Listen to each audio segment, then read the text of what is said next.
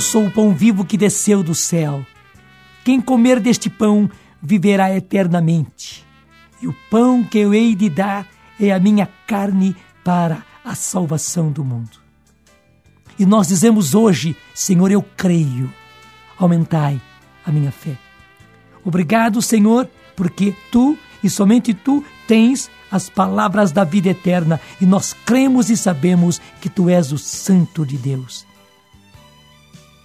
Nós não vamos embora como os outros discípulos. Nós ficamos com Pedro, nós ficamos com os apóstolos e dizemos: A quem iríamos nós? Tu tens as palavras da vida eterna. E nós cremos e sabemos que tu és o Santo de Deus. E por isso ficamos, Senhor Jesus. E por isso nós cremos. Cremos na tua presença real na Eucaristia, corpo, sangue, alma e divindade. Eu não sei se você sabe a origem da festa de Corpus Christi. Ela nasceu de um milagre. Um milagre que aconteceu na cidade de Bolsena, na Itália. Bolsena fica ali, bem próxima de Roma, e um sacerdote chamado Padre Pedro de Praga estava em peregrinação rumo a Roma e passando, já de tardezinha, pela cidade de Bolsena, resolveu hospedar-se ali, pernoitar naquela cidade. E foi à igreja de Santa Catarina. Na manhã seguinte, ele pediu para celebrar a Eucaristia. Já na véspera, quando pernoitou ali, antes de repousar, ele pediu ao Senhor que tirasse da sua mente as dúvidas que ele tinha a respeito da Eucaristia. Infelizmente, e como acontece com muitos de nós, porque a nossa inteligência ela se rebela. A nossa inteligência não é capaz de captar o mistério da fé que é a Eucaristia. Porque essa verdade vai além da nossa razão, vai além da nossa inteligência. E ele pediu ao Senhor que retirasse as dúvidas que estavam na sua mente. E na manhã seguinte, quando celebrou a Eucaristia, logo depois das palavras da consagração, quando ele levantou a hóstia, aquela hóstia começou a sangrar. E sangrou de tal maneira que gotas grossas de sangue caíram ali em cima do altar, em cima do corporal, aquele pano que a gente põe em cima do altar. Ele não sabia o que fazer, colocou a hóstia ali, ensanguentada e derramando sangue, e a cobriu com o corporal.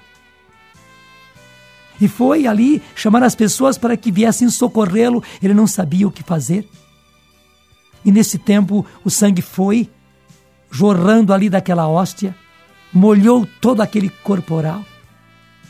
Caíram gotas, não somente no altar, porque varou os panos e atingiu o mármore, mas caíram gotas no chão também. E até hoje, lá na cidade de Bolsena, nessa igreja de Santa Catarina, se conservam as marcas do sangue, tanto no mármore do altar como no mármore do chão. Papa Urbano IV, o Papa daquele tempo, estava na cidade de Orvieto, uma cidade não muito distante de Bolsena e também não, não muito longe de Roma. Quando o Papa ficou sabendo, porque logo foram avisar a ele, era uma coisa tão extraordinária que avisaram o próprio Papa. Ele mandou um bispo que viesse até Bolsena para verificar e lhe trazer o resultado. Quando o bispo veio e viu, também ele ficou muito tocado pelo acontecimento, pegou tudo aquilo pegou aquele corporal ensanguentado com aquela hóstia e foi de volta para a cidade de Orvieto. Interessante que o Papa também não se aguentou.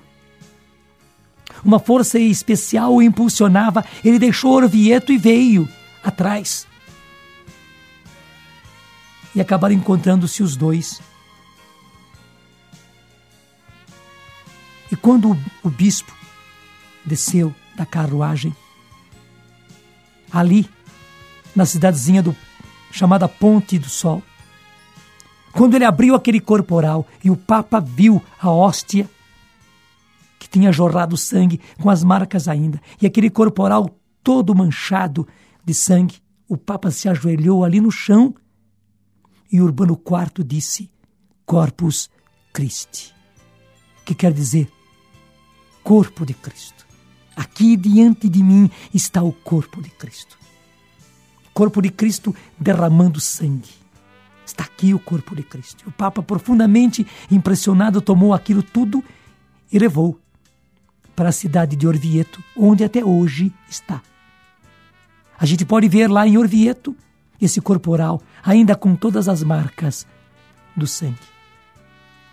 E logo no ano seguinte, celebrava-se em Orvieto pela primeira vez, a festa de Corpus Christi, a festa do corpo de Deus. Preparou-se toda uma liturgia, até foi Santo Tomás de Aquino, que a pedido do Papa, preparou toda a liturgia. Esse canto que nós cantamos, tão sublime sacramento, adoremos neste altar, vem desde este ofício.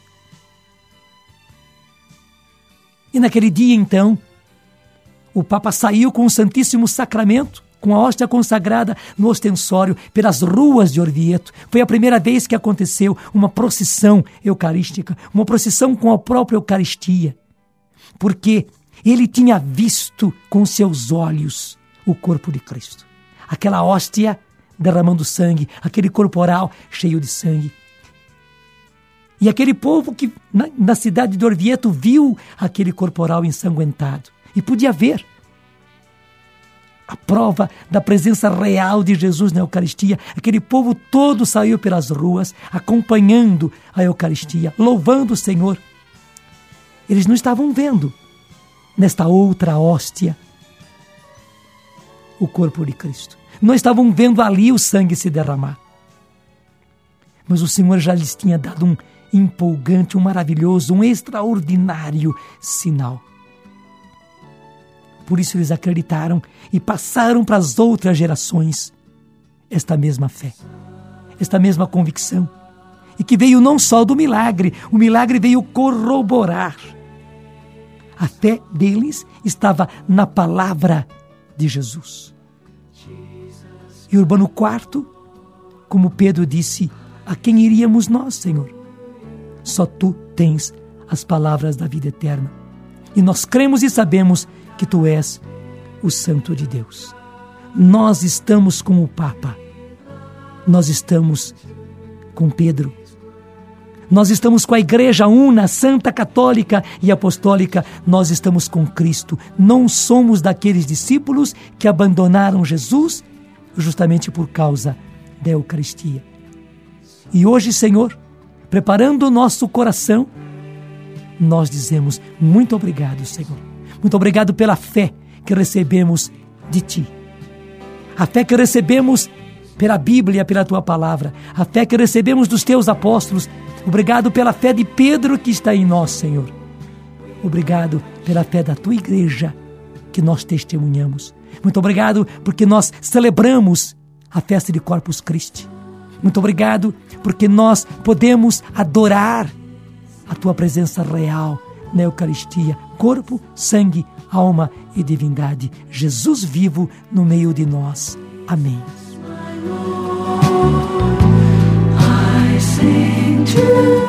Receba a bênção deste Deus Todo-Poderoso, Pai, Filho e Espírito Santo. E diga comigo: louvores e graças se deem a todo momento ao Santíssimo e Diviníssimo Sacramento.